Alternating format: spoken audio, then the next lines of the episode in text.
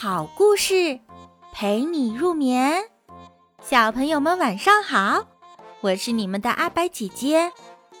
今天晚上啊，我们要来讲一个哭鼻子的灰小狼的故事。从前呐，有只身体很健壮的灰小狼，灰小狼的爸爸妈妈很疼爱它，一次也没有打过它、骂过它。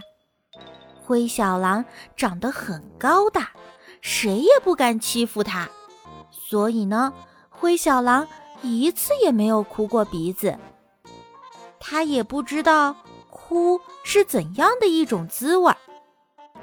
灰小狼呀，经常欺负他的小伙伴们，他会打小兔子，还抢小刺猬滚着玩的铁环，他还抢着吃小熊手中的蜂蜜馅饼。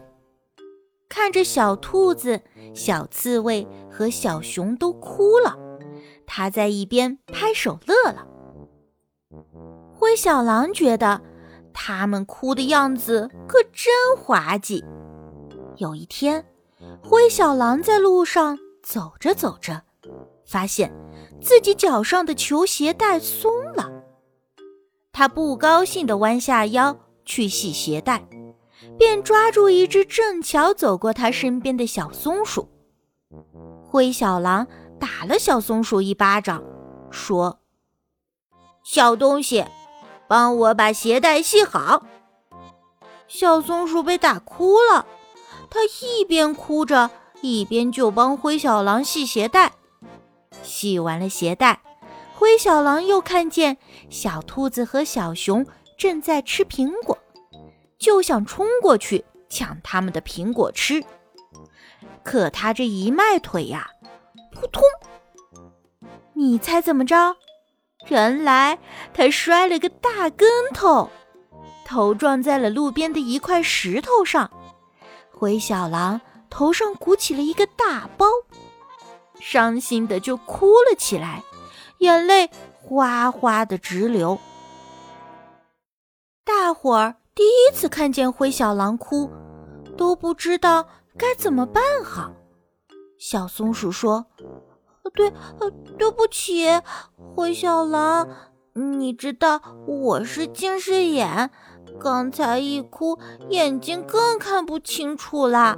我把你左脚鞋的鞋带和右脚鞋的鞋带系在一起了，让你摔了一跤，真对不起呀。”小兔子也上来说：“灰小狼，你摔疼了吧？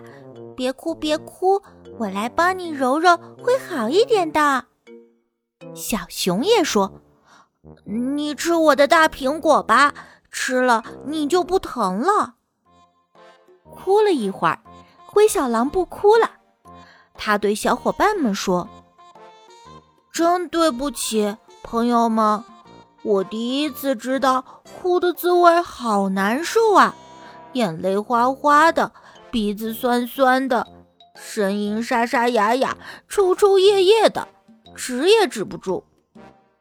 可是我以前经常惹你们哭，真不应该。没关系，你知道就好了呀。小兔子和小松鼠都很感动的对他说。嗯，呃，还有，灰小狼抹了最后一滴眼泪，说道：“我哭的时候，有人来安慰一下，心里舒服多了。